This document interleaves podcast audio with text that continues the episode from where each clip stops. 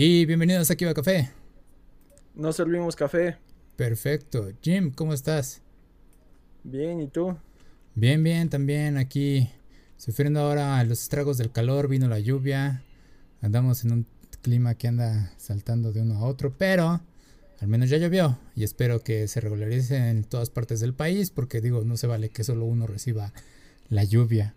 Hablando de, güey, ¿viste eso de, creo que es en Arabia Saudita, están creando o ya tienen rato usando unos drones que según provocan tormentas? Y yo así de, mmm, ¿dónde he visto eso? en Adabasta, ¿no? Sí, güey, yo así de, justamente mi mamá me preguntó eso de, ¿y por qué no creamos algo así que haga las lluvias? Y yo, mmm, es una, una, buena idea, excepto que, y justamente me acordé de todo el desmadre de One Piece, güey.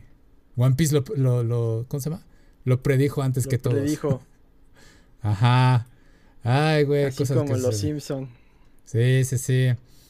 Ah, bueno, tenemos muchas este, cosillas que este, cosa, tratar. Bueno, sí, le veis unas, unas serias, unas chuscas. La chusca va a venir en medio, pero.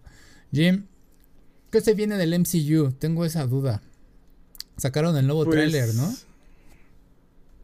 Eh, de entrada ya el, tráiler de, lo que no teníamos mucha idea que iba a hacer es, Shang-Chi. Mm. Eh, pinta como película de acción de ¿qué te gusta? entre Jackie Chan y Jet Li como de los 2000 Ajá. Así entre eh, estas donde Jackie Chan era el cocinero y acaba peleando en un sitio de construcción, eh, tipo Jet Li con su Romeo debe morir, o sea, eh, no, no, no se ve mucha relación entre, entre todo lo que ha habido en el MCU y ahora su primera película tal cual de, artes marciales. Eh, sí tiene estos rasgos de, MCU en el sentido que, ve que se ve que se mezcla acción con, comedia, por ahí hay esos detalles. No sé qué tono vaya a tener Shang-Chi y, vamos, es... es eh, la primera gran presentación de un personaje creo que desde, desde hace algunos años. Eh, la última, si no me equivoco, fueron Guardianes de la Galaxia. Ok. De ahí en fuera la, mayoría han sido... Eh, bueno, no, la última fue la Capitana Marvel. Sí. De ahí en fuera todos han sido extensión de lo que ya tenemos, inclusive Black Panther, que fue de los últimos grandes éxitos en cuestión de, de franquicias nuevas, por decirlo así, que inclusive estuvo nominada al Oscar, eh, lo presentaron en Civil War. Entonces, pues pinta, pinta como que con pocas expectativas. Creo que eh, llama más la atención lo que, lo que viene para junio, que sería Black Widow. Y, la, serie que falta de las tres primeras que anunciaron, que sería la de Loki. Y el primer proyecto en, animación, que sería Wadif. Que lo interesante de Wadif eh, es que ah, permite extender la, las historias a, universos que no esperábamos y creo que va a haber mucha participación de, los actores originales haciendo dando voz a sus personajes. Ok, Igual, una duda. Este, ahí en el What If, es que hay, unos cómics, no estoy seguro, eh, donde se ve como que el Capitán América con los poderes de Doctor, Doctor Strange, ¿esa es otra onda o es similar? Eh, What tal cual eh, era una línea de Marvel que eran números a lo más de, dos tomos, por decirlo así, eh, donde planteaban situaciones muy puntuales de eh, qué hubiera pasado si, si en vez de a Peter Parker lo mm, hubiera mordido la araña a Gwen Stacy. Y este tipo de historias así muy muy puntuales, qué pasaría si, si Frank Castle fuera agente de Shield y no se desarrollaban mucho. Era, creo que, si no me equivoco, el titular era, creo que Watu, el vigilante. Y era así como que la dimensión desconocida de te presento el caso de esta semana y no profundizaba más. Eh, por lo general cuando, cuando se plantean universos alternativos como ese eh, que no tiene mucho que fue esa mezcla del capitán esotérico, no sé cómo se llamaba, que también Spider-Man creo que tenía mezcla con Moon Knight. Ajá. Eh, creo que fue más porque hubo algo ahí con las gemas del infinito que se transgiversó la realidad, porque también está esa dualidad en Marvel, están los universos alternativos, que luego sí los explican mucho como era de Apocalipsis, y están los este los What que te digo que son tomos cortitos y no suelen tener mucha relación salvo casos excepcionales tipo Spider-Verse, que, el Dan Slot, que es un matado de los cómics, yo creo que se puso a investigar versiones de Spider-Man a lo loco y por ahí rescató algunos personajes porque, por ejemplo, en, Spider-Verse en el cómic eh, le dan mucho foco a, al hindú pero pues es una historia cortita que no, se desarrolló más allá. Yo creo que le gustó el diseño más que otra cosa porque tampoco, o sea, sí aparece casi en todas las viñetas, pero no tiene gran participación en la historia. Entonces, sí, Wadif es, más como que tomos cortitos y yo creo que eh, van a estar muy centrados en las películas. No sé qué tanto lucen para empezar a presentar personajes que tal vez todavía no tengan una representación en, el cine. Ok, una, ahí también me acuerdo de algo que vi en el What If abordarlo de Marvel Zombies pero es el que salió en los cómics o es otro, porque creo que el protagonista que se ve ahí es el Bucky, creo, ¿no? Pues eh, de ahí de Marvel Zombies son varios detalles. De entrada eh, habían eh, invitado a, Kirkman, el que escribe The Walking Dead. Ah. Y, el planteamiento original iba a ser Luke Cage como el último humano sobreviviente guiando a la resistencia puesto de su piel impenetrable pero pues estaba muy genérica la historia y acabaron convirtiendo en zombies a los personajes de Marvel. Entonces los ves poseídos y, muy oscuros y a tipos como Jan Man teniendo de, de, rena el Pantera Negra y se lo va comiendo a pedazos para tener su eh, fuente de ingreso porque el hambre les provoca una especie de locura. Y acá eh, como que va a ser una historia donde Hydra desarrolló zombies y el Winter Soldier tiene que pelear con ellos, una cosa así. Ah. Es un, o sea, es un spin-off totalmente distinto a lo que vimos en los cómics. No sé qué tanto vayan a hacer guiños a, a what ifs que ya existan y qué tanto va a ser guiños netamente a lo que ya tienen en, el MCU. Por ahí de, lo que se veía en los cortos era que Peggy iba a acabar siendo la super soldado. Sí. Este tipo de cosas. Entonces, creo que va más por ahí de, lo que ya tenemos, empezar a, investigarlo. Porque, por ejemplo, eh, en los What Ifs está Tony Stark, hechicero supremo. No sé si por acá lo vayan a abordar, por ejemplo. Ah, sí, sí. No, más, o menos me acuerdo de eso. Te digo que me acuerdo de las portadas de los cómics. Se me queda más grabada las partes de Doctor Strange. Me gustó el de Doctor Strange lo que se ve. También el de Peggy Carter siendo eh, Inglaterra. Capitán de Inglaterra, por así decirlo. No sé. Este se ve muy. Sí, algo así. Sí, la verdad la animación se ve genial, güey. La verdad sí lo voy a estar viendo. Y, um, y de, ah, bueno, ahí Viene Loki, que es lo siguiente, güey. Y si es cierto, hasta que escuché hace rato una conversación. Todo el desarrollo que tuvo Loki alrededor después de Avengers, la primera película, desapareció.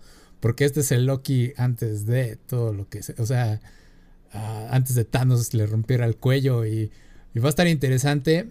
Yo digo, esta es predicción, porque según ahí dijeron que tiene que mantenerse la línea de continuidad, que pues tiene que volver a la parte en la que muere, ¿no? Tendrá que ser una especie de cierre ahí del personaje. No sé cómo lo vayan a ligar con los, con los eventos que ya existen.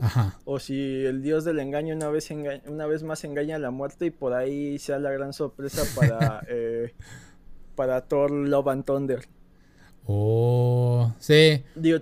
También recordemos que en los cómics Loki es un tipo, eh, o sea, sí tiene muchas maquilaciones y eso, pero no es tan carismático, era más, eh, más grotesco, o sea, digamos que Jack Kirby representaba a Thor como un dios bueno, lleno de virtud, porque era rubio, alto, eh, fornido, guapo. Y Loki era el dios, un dios más oscuro y más malvado, inclusive sí lucía fortal, eh, musculoso, pero como jorobado, así una cosa extraña y, su rostro no era muy agradable.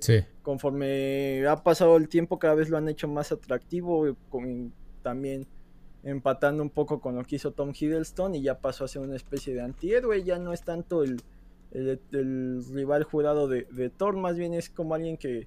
Eh, como que tiene un plan detrás que tal vez a veces no lo entiendas, pero quiere hacer el bien a su manera. Está, está interesante el giro que le han dado y, cómo han jugado con este peso de, ser el hijo del rey de los gigantes y que lo haya creado eh, Odín. O sea, está, está interesante, no está tan mal. Está bien también que los personajes evolucionen. Sí, de hecho, lo que estaba viendo y me acordé.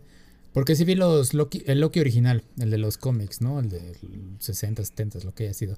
Y ahorita estaba justamente buscando imágenes y lo que es cierto y me han dicho también es que Marvel ha estado como que mm, introduciendo las nuevas imágenes, las que conocemos del MCU a los cómics. De hecho, estoy viendo aquí a Loki del cómic de los nuevos y ya tiene la cara de, del actor este, ya se me olvidó el nombre. Siempre soy malo para los nombres de los actores.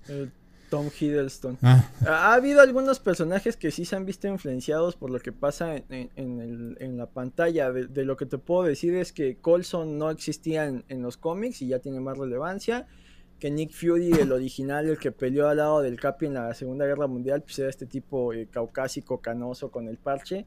Y lo han ido relegando para que tome el lugar de eh, su hijo Nick Fury, eh, que es afrodescendiente también han, intentado desaparecer Shield para que empate un poco con los eventos de, Winter Soldier. Y le han dado mucho.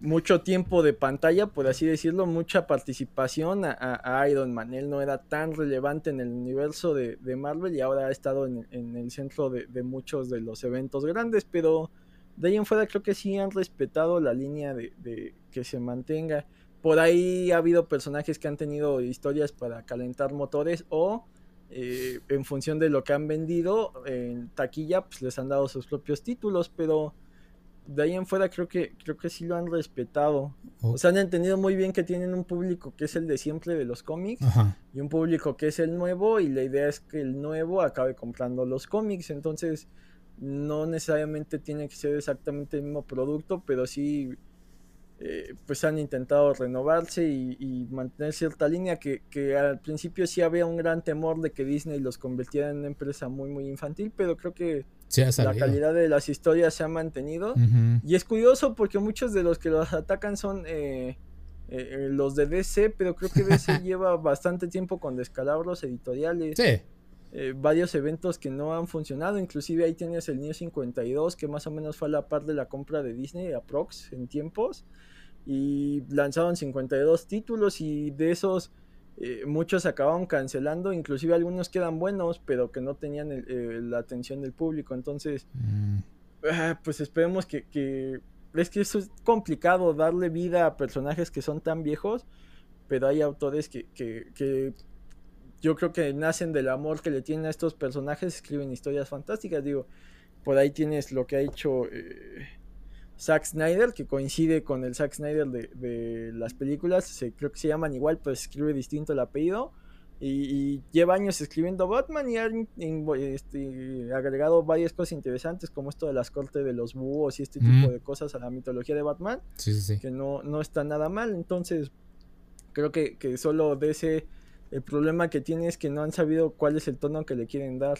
Pero por ahí sí sigue teniendo historias que, se rescatan. Así como Marvel tiene bastantes historias que pasan sin pena ni gloria. Ok. Ah, bueno, y, otra de las cosas que sí afectó es eh, por el tema de licencias. Eh, creo que X-Men sí bajó mucho su calidad. Sí, O sea, no sé qué tanto los autores tengan la culpa o qué tanto eh, Marvel ya no quiso ponerles tanta atención, pero sí tenían unos estándares de calidad de historias muy buenas y creo que ya llevan algunos años sin, alcanzarlo.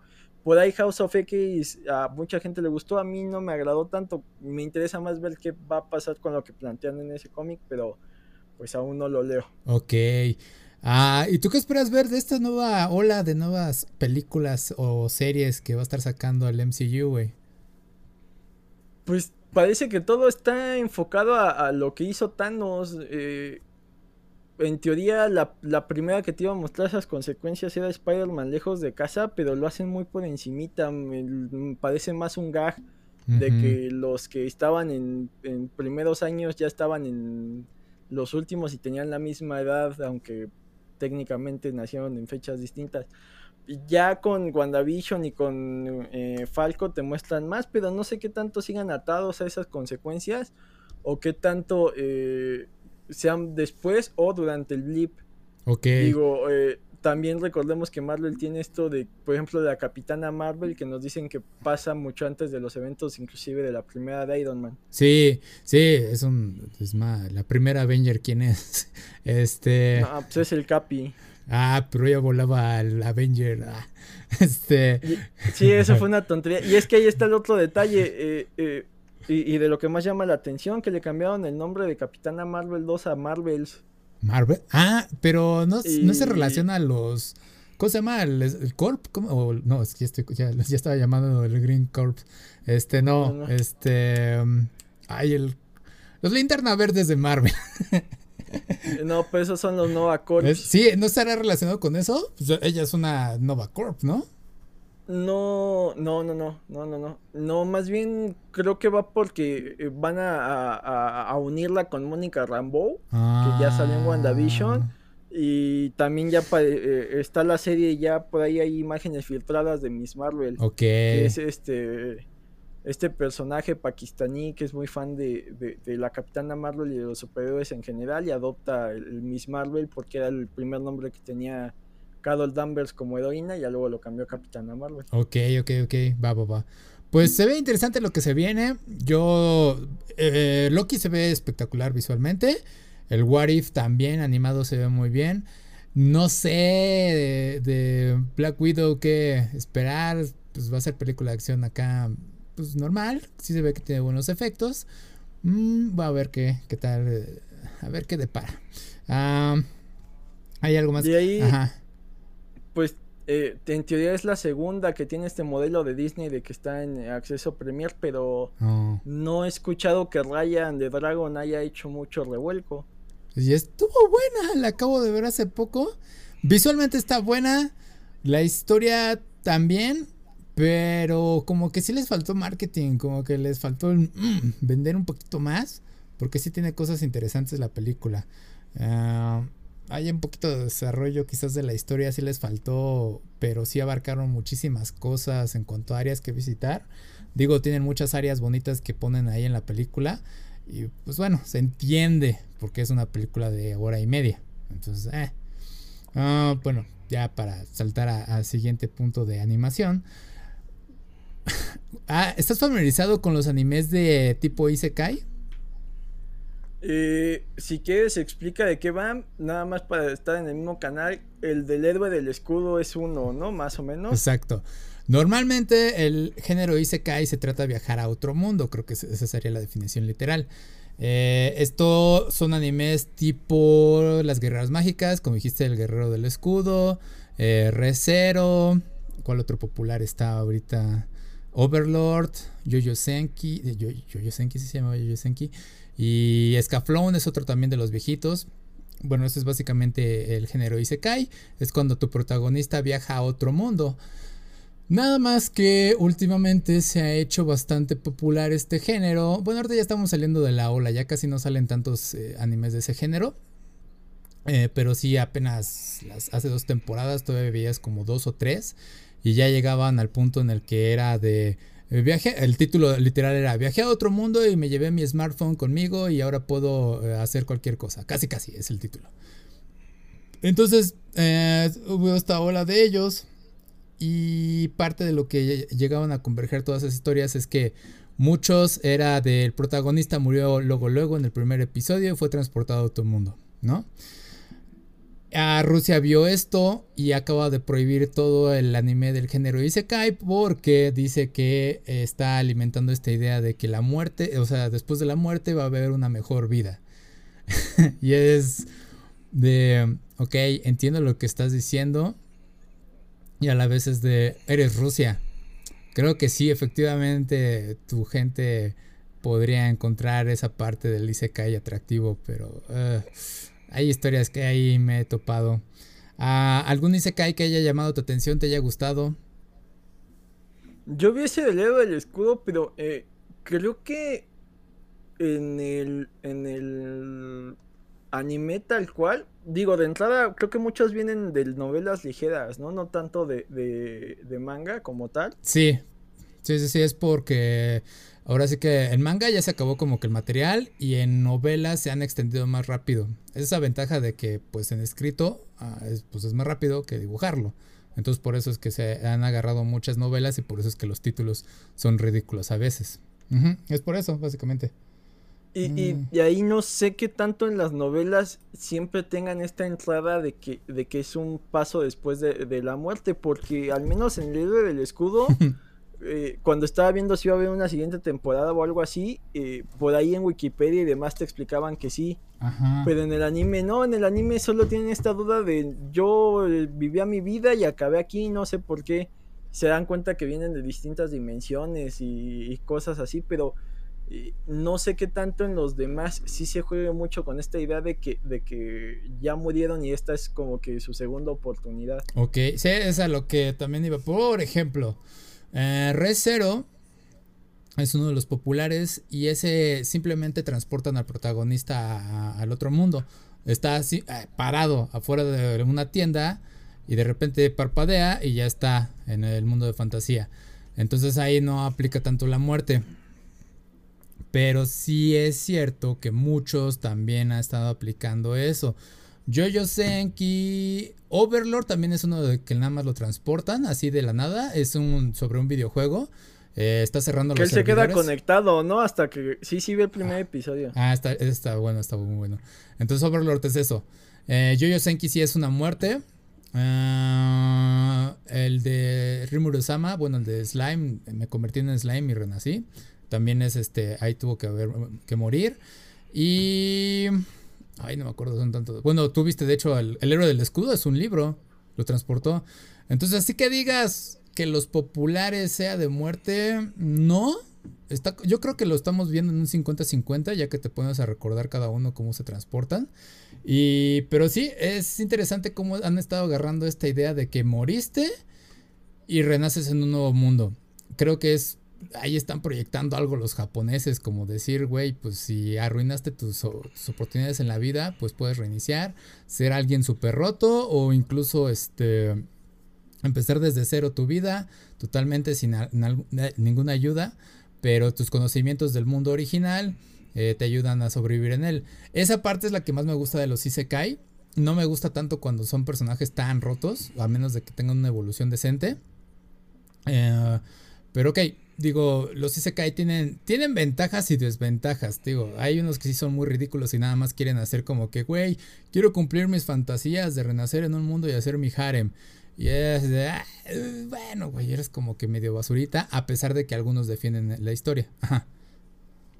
Ahí hay, dos puntos. Uno, eh, ¿qué tanto estos mantienen la idea de, de tratar de cumplir un objetivo para regresar a su vida anterior? Ah, es que ahí es donde entra la parte de, cuando están realmente muertos, es que no va a haber un regreso, casi casi. Es casi asegurado. Eh, cuando ahorita no hay mucha tendencia en que quieran volver a su mundo los que nada más se transportaron. Eh, ReZero realmente no ha abordado eso de que quiero volver a mi mundo, es así como que estoy viviendo el día a día. Y en el caso de Overlord, pues nada más quiere como que ver si hay alguien más, pero no ha, bueno, en el anime real no ha dicho algo acerca de querer volver a su mundo.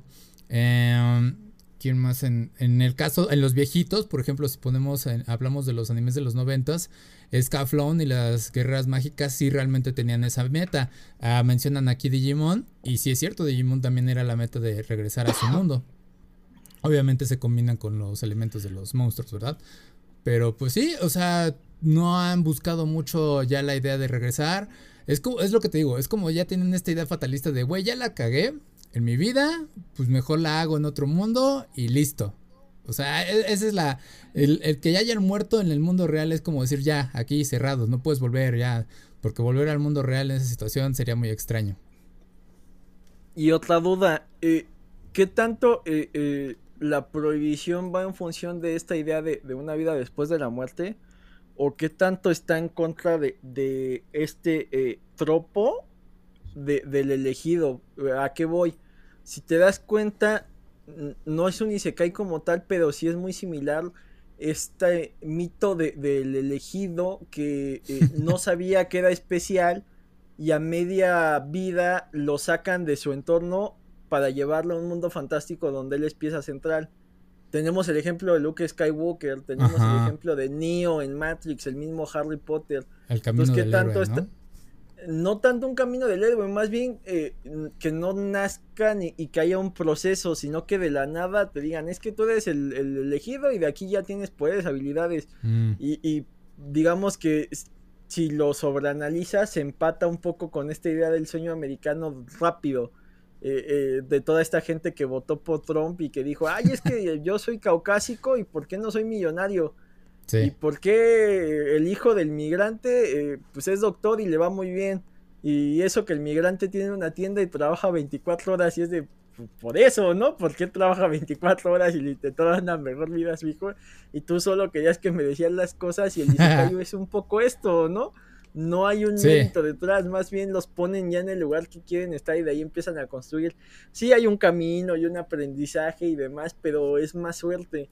¿Qué tanto eh, Rusia va más en contra de estas ideas y no tanto con, sus ideas eh, que sí son muy arraigadas? No sé qué tan, tan, tan clavados sigan con este eh, cristianismo ortodoxo que regula un poco la vida. Digo, desde tiempos del socialismo por ahí era lo que los ayudaba a creer que eran elegidos por Dios y tenían que seguir adelante. Y la humildad y esto, que, las religiones están muy casadas con, Rusia, creo que eh, no es tan laico como, como otros eh, países. No. sí, creo que todavía tiene mucha influencia la iglesia. Yo creo que es más por eso que se está prohibiendo esa parte del Isekai. eso de volverse el elegido y demás, eh, tampoco es como que mucho de mi agrado. A veces te vuelvo, es que no me gusta cuando hacen un personaje que es de, mira, aquí acabas de renacer o llegar a este mundo, eres el héroe, ten toda esta variedad de poderes que te hacen básicamente el ser más poderoso y realmente el único que te puede dar un poco de confrontación es el jefe final. Y es así de, ay güey, no me gusta mucho, prefiero más cuando desarrollan el mundo. Eh, por ejemplo, Lock Horizon, igual es nada más los transportaron de un videojuego al mundo de fantasía. Eh, ahí hacen sus propias comunidades, establecen relaciones con los que consideraban los NPCs. Eh, um, crean, eh, llegan como a Akiva, pero la versión de allá de fantasía, del mundo de fantasía, y la reconstruyen y hacen su propia civilización. Este, esa me gusta bastante. Tiene bastantes temas políticos y no se enfoca tanto en el combate. Para algunos sí puede ser bastante pesado, pero a mí es mi agrado cómo están construyendo esas relaciones políticas. Um, entonces sí, eh, a veces eso de nada más eh, llegas aquí, eres el héroe, nada más es la fantasía loca de, este, pues nada más eres el elegido, a pesar de que no hiciste nada en tu vida normal, eh, pues porque piensas como gamer o tienes alguna habilidad mental especial, te mereces ser el, héroe de esta nación, ¿no? Ese es, mi mayor problema con los Isekai en esas situaciones, pero cuando están bien escritos, vale la pena algunos. Uh, por algo Escaflón pegó bien y las guerreras mágicas también. Que tenían más Y otra duda. Ajá. Eh, ¿Qué tanto SAO es World Art Online? ¿Se considera y se cae? ¿O ya esto del mundo virtual es otro tipo de, género? Es que este es un debate que yo tengo, güey. Y es algo que sí me he peleado con algunos. Yo lo llevo a considerar y se cae algunas veces. Depende en qué lo estés viendo. La primera temporada, quizás no, y lo puedo entender porque dicen, es que es el mundo real y es una simulación. Y yo así de, pero están sus mentes atrapadas dentro del juego. Si mueren, mueren en la vida real, entonces hay una consecuencia, ¿no? Si afecta al mundo real, pues, o bueno, afecta a su cuerpo físico, pues creo que sí se podría considerar y se cae. Pero sí puedo entender que lo puedan defender que no es, ok, va. La última temporada que sacaron de Alicization, no me acuerdo bien el nombre, eh, ahí sí se mancharon, güey. Y ese dije, güey, este sí es un Isekai. Y crearon, eh, básicamente resumido, lo que, eh, fue un servidor que es un mundo de fantasía en el que crearon NPCs con inteligencia artificial. inteligencia artificial al nivel de pensar como humanos. Crearon su propia civilización, tenían hechizos, demás, o sea, todo. Todo, todo. Parecía un juego, pero los NPCs tenían básicamente vida, eran espíritus. Entonces introducen al personaje ahí, recibe daño, puede este, incluso también morir, todo lo demás. Y dices, güey, si está interactuando con un mundo de fantasía que técnicamente no es eh, físico, o sea, que no es a pesar de que sea programado, qué tan difícil es de lo que vimos en Digimon, porque Digimon te dicen que es como que un reflejo de toda la información de, de la Tierra. Eh, y Digimon sí es un Isekai. Entonces así de... Eh, son medio vagos ahí los términos, es cosa de que estarlos analizando. Y aunque, el, aunque, digan que el autor dijo que no es un Isekai, tenemos que aprender también a desafiar lo que dicen los autores, porque muchas veces los autores dicen, ah, no es cierto. Y pero si te pones a revisarlo es de, güey, creo que considerando algunas cosas, deberías de pensar que sí, tu, tu, tu, tu obra es Isekai. Bueno, ya sí se aplica para otras cosas. Pero va. Sí, ahí, ahí también es, es, curioso esta necesidad de, de, clasificar todo, ¿no? Es que es un shonen, es que es un mm. isekai, es que es un eh, echi, es que es un no sé qué, es que es este, es que love romance, es que es no sé qué. O sea, creo que eh, pues al final el autor tiene una visión y quiere compartirla y, y creo que en Japón sí están muy clavados a, bueno, ya todo va a ser de este tipo. Y a veces eh, somos muy clavados a no querer eh, que se salga ¿no? de la fórmula establecida. Y a veces hay buenos resultados digo eh, ahí tienes de ejemplo Thor Ragnarok que la crítica está dividida no entre los fans que, que se sintieron traicionados por no ver este evento de la mitología nórdica reflejado en, en el universo de Thor de, Marvel, pero hay otros que aprecian que, que pues, hayan intentado algo distinto y que le dieran un tono de comedia. Entonces, es complicado, ¿no? A veces eh, ir con las ideas preconcebidas y lo que ya esperamos y, y, más en este tipo de cosas que hay una fuente antes, ¿no? O sea, cuando es un producto original, pues lo dejas vivir, pero cuando está basado en algo, ya sea la novela eh, ligera, ya sea el manga, ya sea un cómic, pues todos queremos una visión muy particular de cómo deben ser las cosas y si le cambian tantito o si la animación no está a la altura de lo que imaginamos, pues hay quejas ahí impresionantes que, al final pues es disfrutar la historia y, también es válido, ¿no? Si algo no te está gustando, pues lo dejas de consumir y se acabó. Y ya, y eso es, y ese es el mensaje más grande que le envías a todas las industrias, es no se consume tu producto, quizás tengan que cambiarlo. Ah, pero va, entonces sí, esos, esos son los Ishokai y pues entiendo por qué Rusia, conociendo su cultura, los puede estar cancelando, eh, pero es algo medio tonto. bueno, ya saltando ahí otras cosas. Güey, Sony ha estado en movimiento últimamente, ha estado haciendo, tomando decisiones extrañas. Creo que se le ha subido un poco las ventas del PlayStation 5, a pesar de que todavía no logran eh, dar suficientes consolas a todo el público para la venta. Porque uh, acaba de ser, bueno, acaba de recibir una demanda con base a que no han, está, perdón, han estado haciendo un monopolio en sus tiendas digitales con sus juegos. ¿Qué es esto? Que hace un tiempo podías comprar en Amazon eh, y otras tiendas digitales videojuegos o los códigos digitales de, distintos juegos. Vaya, no el juego físico, digital. Eh, de repente se cerró esas, esas puertas a Amazon y demás y Sony era el único que podía vender estos juegos, los exclusivos de Sony, ¿no? Entonces acabo de recibir esta demanda porque al parecer, bueno, no, sí es cierto, es cierto. Los juegos digitales tienen un precio mayor que lo que tendrían en el juego físico. Y sí me he dado cuenta de ello. Especialmente ahorita el PlayStation 5 los juegos están en 70 dólares. O sea, de 60 a 70 sí es un gran cambio. Eh, mm, entiendo por qué pueden costar 70 dólares pero sigue siendo un precio eh, excesivo para algo digital. En físico me ha tocado alguna vez eh, cuando estaba Bioshock Infinite, el juego completo. Me acuerdo que estaba la oferta de PlayStation y había una oferta en una tienda eh, que yo fui. En el PlayStation, digamos que estaba creo que en 25 dólares el juego, la edición completa y todo. Y en la tienda ha de haber estado en 15 dólares el físico. Y fue así de, güey, pues me voy por el físico. O sea, a pesar de que es más fácil aquí en la tienda digital comprar, darle clic y ya, mío. En la tienda pues fue de, pues es más barato, ya lo tengo en físico y ya sabes que yo pienso que prefiero más el físico. Entonces hay otro punto para el físico. Eh, acaban de agregar otras cosas como que su partnership o su compañero, ¿cómo se puede decir? Compañerismo con Discord, eh, colaboración con Discord sería. Sí, eso. colaboración. Entonces también ahí se ve como que quieren un proyecto ahí más arriba para hacer este mejorar su jugabilidad en línea con el PlayStation con el PlayStation Plus. Y algunas cosas que se han filtrado ahí de que no están cobrando a otras compañías el, multijugador, cosa que no, no están haciendo Nintendo ni Xbox. Es así como de, güey, queremos nuestra parte. Porque no sé, no entiendo por qué motivo Sony no quiere sumarse al multijugador. Digo, al multijugador, al cross-platform. Al multiplataforma. A que puedas jugar, eh, los jugadores de Fortnite pueden jugar los de PlayStation 4 con los de Switch con los de Xbox.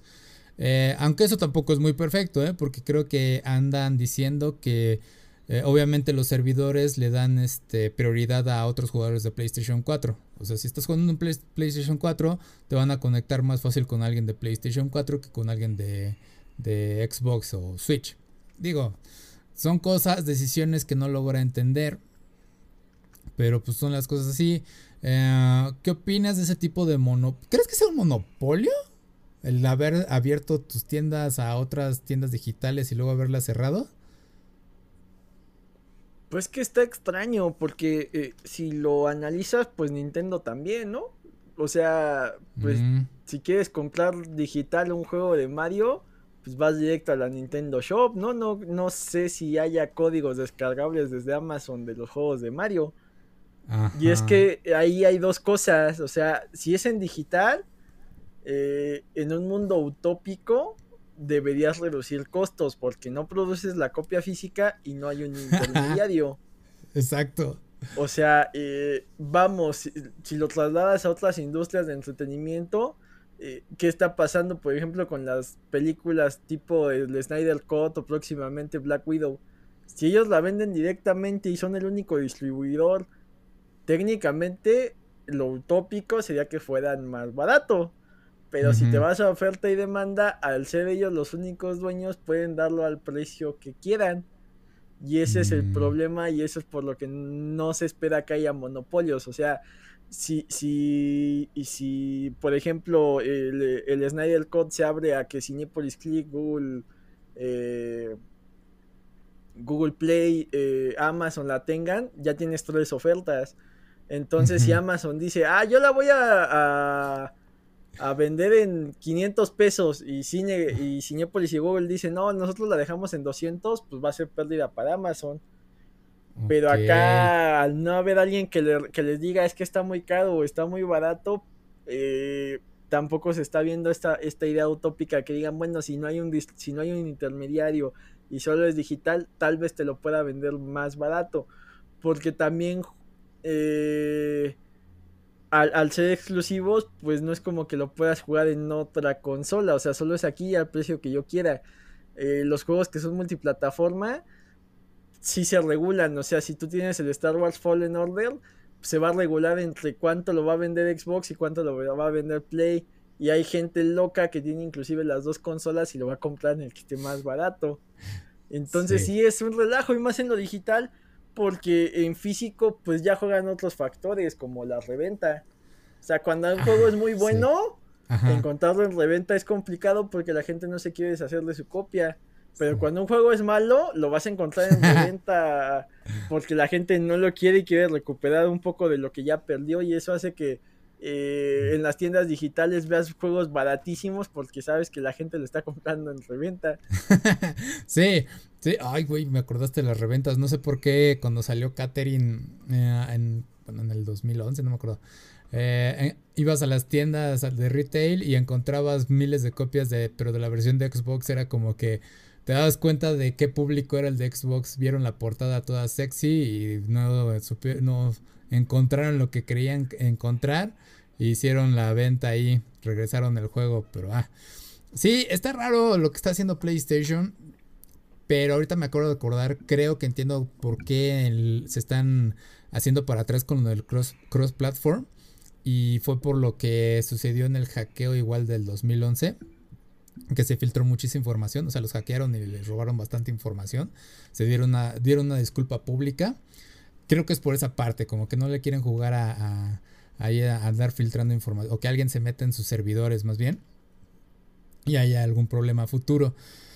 Aunque, pues digo, si eres una de las grandes empresas de videojuegos, ya deberías de haberle invertido en seguridad cibernética. Entonces, ah, está raro porque dicen, pues, somos bastante, este, ¿cómo Vulnerables a cualquier ataque.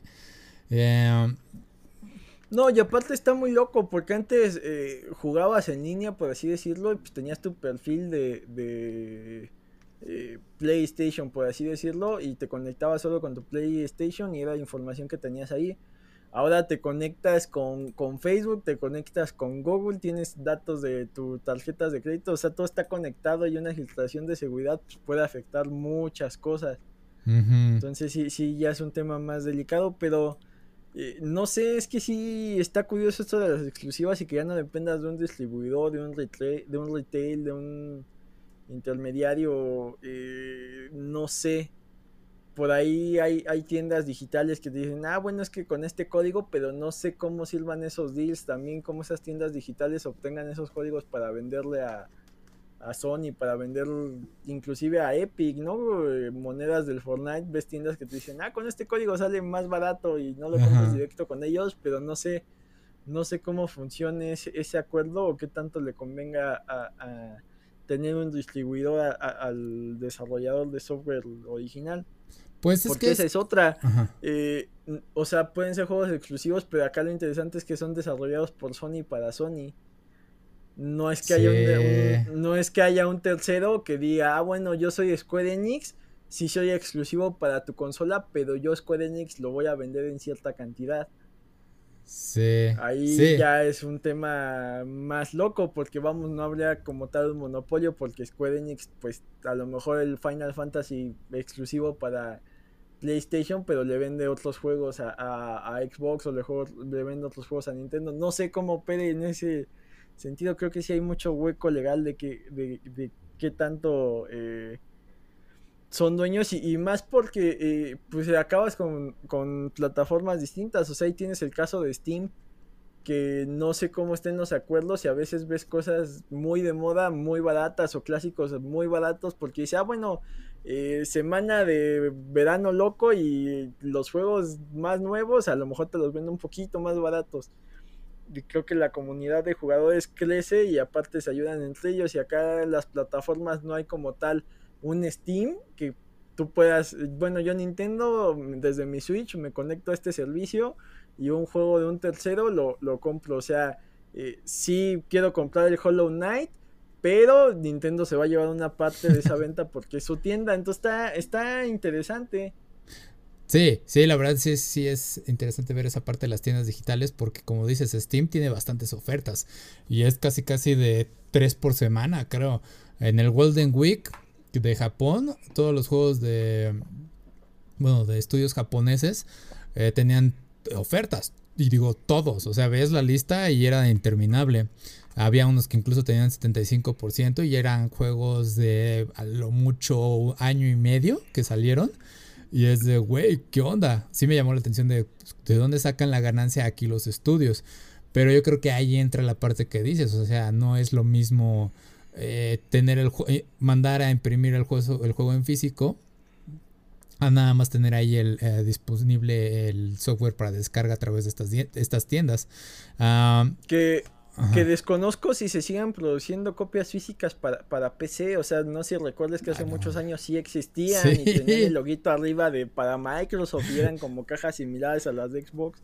Las expansiones, me acuerdo que los de World of Warcraft, este, podías ver las expansiones, cada uno tenía su disco y estaba... estaba Eran unas cajotas, ¿no? Ajá. Igual el Age venía en una caja así muy bonita y los símbolos y todo eso ya... Sí. para PC ya quedó en el olvido. Sí, no, Steam llegó y arrasó con todo y en la época del 2014 fue cuando empezó todos los memes del Gabe haciendo ofertas y mira, ya llegaron las ofertas de Steam, ah, dinero, dinero, y es así de mi cartera. Y es que sí, son ofertas bastante locas las que tienen ahí.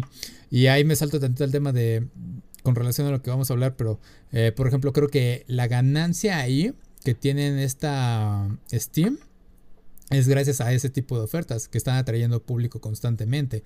Eh, haciendo ahí el paréntesis con Xbox, el, lo que dijo una de las directoras de marketing, creo, dijeron, güey, es que le preguntaron justamente, ¿cómo es que gana dinero Xbox haciendo el Game Pass? El Game Pass que da acceso a 100 juegos y creo que es durante 3 meses. Y van rotando los juegos. Es algo así como casi casi la librería de Netflix. Eh, dicen es que las ganancias de nosotros vienen a partir de las microtransacciones. O sea, si el juego tiene eh, microtransacciones como llega a suceder con Fortnite, pues ahí sacamos dinero. Eh, si tienen DLCs, pues ahí también sacamos dinero. Si por ejemplo a alguien le gustó el juego y lo probó al final de, lo que le tocaba de Game Pass, pues obviamente lo va a comprar porque pues, quiere seguir jugando. Entonces dices, ok, es un modelo bastante interesante.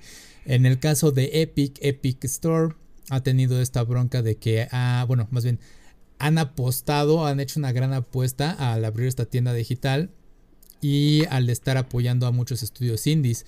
Digamos, si en el caso de que Cuphead hubiera salido cuando empezó la Epic Store, Epic Store hubiera dicho, güey, yo te pago, tú pon en la plataforma, eh, saca el juego, pero lo vas a hacer exclusivo durante tanto tiempo. Y entonces ahí, ahí, no hubieran tenido el problema de que vender la casa y todo eso. Entonces ahí Epic está invirtiendo en esa parte porque quiere jalar más público y obviamente pues hacer lo que está haciendo Steam. Haciendo ofertas, que la gente llegue, compre más cosas, microtransacciones, etcétera, etcétera. Pero han estado teniendo más pérdidas que se han estado compensando con lo que ha estado sucediendo con Fortnite, que Fortnite pues ahora sí que es el mayor, eh, el mayor de sus ingresos. Y bueno, ahí sí ya saltamos a lo siguiente que es de cómo va el, eh, ¿cómo se llama? La demanda o bueno, la pelea Apple contra Epic. Y está cagado, güey. Es, o sea, justamente todo lo que hemos estado hablando de que no entendemos cómo funciona. En la corte de Estados Unidos están teniendo el mismo problema. Porque es una cosa de, güey, no quiero hablar de más, no quiero echar para eh, mis secretos corporativos o mis próximos proyectos a la luz. Tengo que tener cuidado con cómo abrir este caso que va porque cuando tú vas a un juicio, normalmente como lo ves en la tele, es de, bueno, ¿qué sucedió? Esto sucedió. Ok, ¿cómo sucedió? Así sucedió. ¿Cuáles son las evidencias? Y aquí es donde empieza la bronca. Normalmente cuando muestras evidencias dices aquí está el arma A y la muestras a todos y dices y se encontraron las huellas de fulano, ¿no? ¿Qué sucede cuando hablamos de una demanda de empresas de tecnología y videojuegos? Dicen, ok, tenemos que mostrar mi contrato ok, ¿cómo es que este juego está, está rompiendo tu contrato? Bueno, tengo que hablar de cómo funciona mi juego. Y ahí es donde entran los secretos corporativos. Entonces tienen que hablar de, güey, pues Fortnite hace microtransacciones, genera tantas ganancias, eh, lo que busca es atraer al público de esta forma, etcétera, etcétera. La bronca entra cuando entran en temas delicados de que, güey, tenía un plan para trabajar con eh, X este, tercera compañía, ¿no? un tercero. Eh, entonces no puedo hablar tanto de ahí. Lo que ya están haciendo ahorita los abogados es así de, güey, aquí están los documentos. Espera, espera, espera.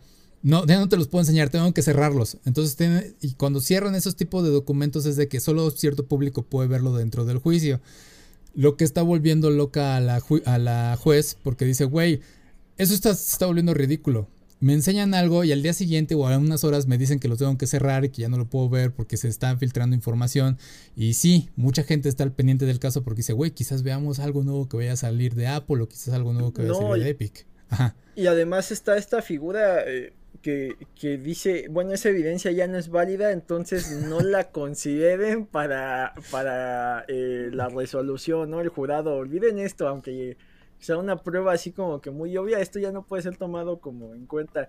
Y, a ver, recordemos, eh, eh, tal cual la guerra que hay entre Epic, Apple y Google es que eh, para adquirir estas microtransacciones a través de, los dispositivos móviles, tenías que darle un porcentaje a las a, la tienda digital. como, como ajá, la tienda digital a lo que pues ya le parecía brutal de que si eran microtransacciones de un peso, ese peso a él le tocaban casi 30 centavos y 70 centavos se los quedaba Apple y, y Android respectivamente y de ahí empezó esta guerra y esta revolución, ¿no? En su momento inclusive había más empresas que querían hacer lo mismo pero no tenían el, respaldo y el poder que tuvo Epic en su momento de, mandar al diablo a Google y a, y Apple, y inclusive si tú buscas ahorita Fortnite en la Google Store, en la, en la eh, Apple Store o iStore, o no sé cómo carajo se llame la, la, de Apple, no está, ¿no? Tienes que meterte al sitio y descargarlo. y eso implica cierto relajo porque al menos eh, en Google es más fácil, en los Android, eh, al ser un Linux, pues es más, este, más libre de que si tú quieres instalar las cosas, bajas el, instalador y ya, y creo que en Apple sí hay más candados de que no le puedes instalar algo de, que no esté aprobado, ¿no? Por su tienda. Sí, sí, sí, sí, eh, esa es la bronca principal, como dices, es las ganancias que están eh, que no les tocan las ganancias y que se pusieron bajo el escudo de que, güey, eso no permite que nuevos desarrolladores puedan generar suficientes ganancias, porque si a todos les cobras lo mismo, pues, o sea, no pueden levantarse como nosotros, porque nosotros ya somos una gran empresa, etcétera, etcétera. Este, era como que la defensa que querían poner eh, Epic ante el público. Digo, suena bonito, tiene buenas intenciones, pero obviamente pues es ganancia para ellos. Eh, ahí hago esa parte de que, curiosamente, eh, Epic lanzó como que un comunicado, hay algunos documentos en los que dicen que querían que para el 2023 la Epic Store fuera lo suficientemente eh, ¿cómo se llama? independiente, o sea que llegara al mismo nivel de Steam, que podría estar apoyando a estos este, juegos indies, que no tuviera las pérdidas que tiene ahorita.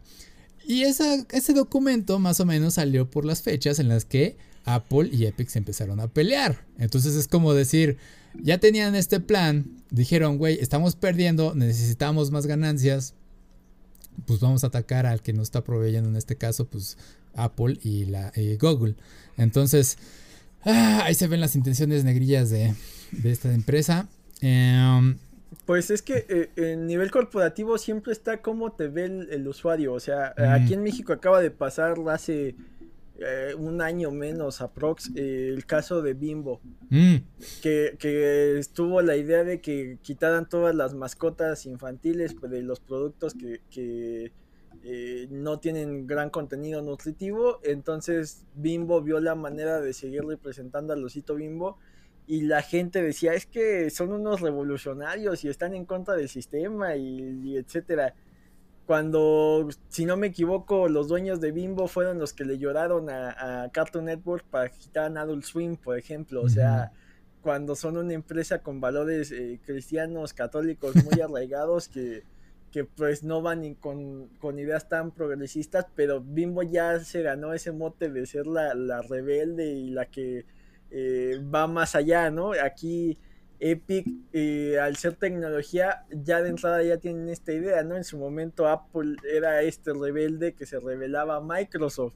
Eh, Android llegó a ser el rebelde que se revelaba a, todas las de telefonía. Y ahora ellos se vuelven las nuevas corporaciones e imperios malvados. y llega una empresa nueva a intentar derribar ese imperio. Entonces, eh, pues esa es una, ¿no? Que como público veamos que pues todos son intereses, todo es capitalismo, no hay tal cual no, no, no se la compren a idiotas como Juan Pazurita que te dicen que su agua de manantial no contamina así como coca cuando pues es lo mismo, ¿no? Están explotando bien para obtener un beneficio. Dijo la mamá, creo, o vi por ahí que puso el comentario de, sí, yo tengo mi, compré mi manantial de agua y la estoy embotellando y porque tenemos que evitar que el agua llegue al océano y se desperdicie. Y es así de, ¿sabes cómo funciona el ciclo del agua, güey? Sí, o sea, vamos, eh, creo que pocas corporaciones sí tienen esta idea de nosotros vendemos y hasta ahí. Y inclusive hay gente que es así y que se ve mal, no es toda la apreciación del público. Ahí tienes al idiota Ricardo Salinas sacando tweets cada semana y vendiéndose él como un millonario el mismo Donald Trump te vendió esta idea de que yo soy el capitalismo y solo gano dinero. Y no por ser honesto tampoco es lo mejor. O sea, pues sí hay que, siempre hay que dar un paso atrás y ver qué estás consumiendo. Digo, si no te importa que contaminen y demás, pues muy tu bronca. Si quieres tener tanta conciencia, digo, al final es complicado, ¿no? O sea, no me imagino yendo al cine y no tomando refresco con las palomitas y no sé, es todo está enfocado a generar un bien y para ese bien se va a explotar un recurso. Entonces es un dilema que no vamos a resolver aquí. Porque, por ejemplo, rápidamente, hablando de Juan Pazurita, digo, sí suena muy estúpido lo que dice en cuanto al agua, pero, mi, o sea, mi papá últimamente ha estado viendo mucho YouTube y vio ahora a Juan Pazurita y ha hecho buenas acciones.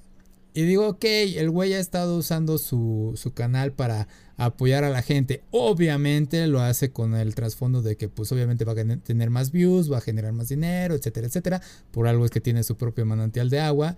Y dices, güey, quizás, quizás si compro su botella de agua, está ayudando para el próximo video en el que apoya a alguien que realmente lo necesita. Y es como que a veces dice, ok, tiene una ventaja en esa parte, quizás el capitalismo. Quizás, pero hay que estar, como dices, hay que estar viendo qué es lo que hace el güey, investigando cuáles son sus puntos, bla, bla. Sí, es complicado llegar a un capitalismo responsable donde digas, bueno, ya tengo para vivir cómodamente. O sea, no voy a ser un mártir que venda esta estupidez del monje que vendió su Ferrari.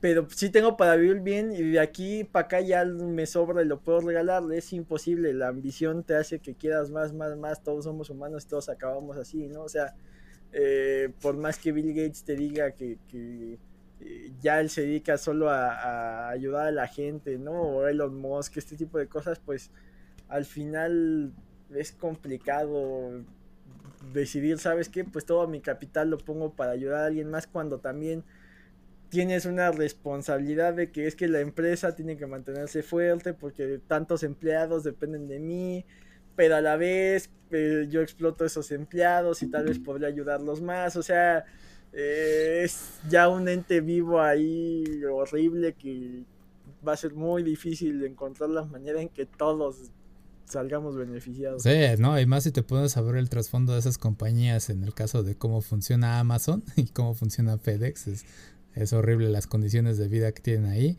Este, y bueno, regresando al tema de, de la demanda Apple Epic.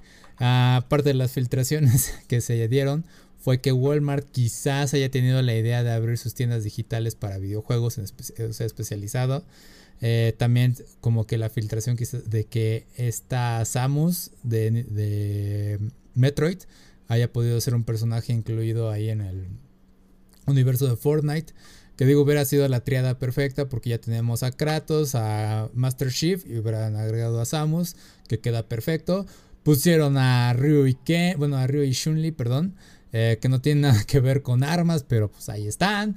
Este. No, y, de hecho eh, se hizo un relajo por los códigos de, para descargar a Harley Quinn. Ya estaban vendiendo a sobreportada el cómic. Mm. O sea, se hizo un caos. No sé si salió en todo el mundo al mismo tiempo el cómic, pero por ejemplo había gente en, en, Centroamérica y Latinoamérica buscando códigos del cómic que se publicó aquí en México y pues, se lo estaban vendiendo a precios exagerados. O sea, ya es un fenómeno ahí muy loco el Fortnite y esto de conseguir las skins. Y, y sí, hay mucho personaje que no tiene nada que ver con, juegos de disparos, pero eh, está, está muy, muy curioso ver personajes interactuar. De repente, ver a John Wick dispararle a una Mystique y este tipo de cosas, pues nutren bastante el juego y hacen que, que sea el fenómeno que es actualmente. Digo, mucha vieja escuela no le gusta, pero. Eh, creo que ha sido de estos juegos que al menos durante estos tiempos ha ayudado que mucha gente mantenga eh, contacto y se mantenga en sociedad. Y pues, al menos en ese sentido, pues está bien, ¿no? O sea, no todo puede ser Animal Crossing, no todos tienen una consola y hay gente que a través del celular pues, pudo seguir conviviendo. Sí, ah, de hecho yo soy, bueno, soy parte de esa generación que no se acostumbra al Fortnite. Eh, porque más que nada yo soy de los que odia las tendencias así de, güey, es que es, la nueva, es lo nuevo, es lo más que es lo mejor, este, no hay nada como esto, etcétera, etcétera. Y así de sí, güey, pero hay otro mundo de videojuegos que puedo estar aprovechando además de Fortnite. Ya sé que la gente puede disfrutar de eso, digo, lo respeto. Sí tengo amigos que han gastado muchísimo en, en juegos este, eh, multijugador. Y dicen, güey, es que me entretiene más que los nuevos juegos. Digo, ok, se respeta, la verdad es una adición bastante viable. Ah, pero sí es como de... Ah, a veces sí me duele que no se exploren estos juegos nuevos. Por ejemplo, uh, It Takes Two.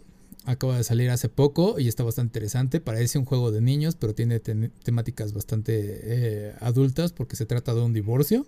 Eh, está coqueto. Hay una parte que me es así de, güey, creo que voy a necesitar terapia. Incluso los personajes dicen, güey, vamos a necesitar terapia. Y es de, ok. Ah, pero cada quien. Ah, me gustó la parte del evento que hicieron con Thanos. Eso es cierto. Eh, Fortnite se ha vuelto algo que influencia hoy en día eh, las tendencias o que se vuelve, absorbe las tendencias para seguir impulsándose. Entonces hay como que crean un ecosistema de que tú me ayudas y yo te ayudo. Eh, porque pues cuántos conocían a Ryu y Chun-Li fuera de Fortnite. Los niños de ahora que juegan Fortnite uh, qué tanto conocían a estos dos personajes de peleas. Uh, también a Lara Croft estuvo un momento, no me acuerdo. Mm, ¿quién esta, esta temporada estuvo Lara Croft y de hecho el último personaje que salió creo que fue Neymar. Mm. Por ahí en tienda ya podías comprar este futbolistas genéricos, pero lo curioso es que traían uniformes de una cantidad de equipos como aproximada de unos 40, una cosa así. Güey. Digo, viene desde la Juventus hasta el Salt Lake City, creo, de la MLS, una cosa así, pero bueno. Una duda, güey, ¿no generes un conflicto tu jugador? O sea, Neymar usando un arma con la playera del equipo. Eh, creo que eh, mucho del, pretexto para que no haya problema es que no hay sangre. Ah, ok. O sea, solo, solo flashea cuando te disparan, pero no, no sufres daño físico. Entonces, creo que eso es lo que ayuda a que el juego se pueda mantener. Ok, sí, eso suena bastante. Ok, violencia de caricatura, cierto, cierto. Ajá. Sí, ok. Va, Jim, ya para terminar, ¿dónde te pueden encontrar? En Twitter como Jim Dosky, busquen el, con los contenidos de Comics versus Charros. Perfecto, me pueden encontrar como Akiva Players en Facebook, Twitter, Instagram y YouTube. Y anuncio rápido, en unas horas o, ya debería estar, este, voy a sacar el video de resumen o primavera 2021, de los animes de primavera 2021. Entonces, chequenlo, denle una revisada, a ver qué opinan. Ahora sí, eso es todo. Nos estamos viendo para la próxima mes, la próxima semana. Se cuidan. Y felices de las madres. Bye. Bye.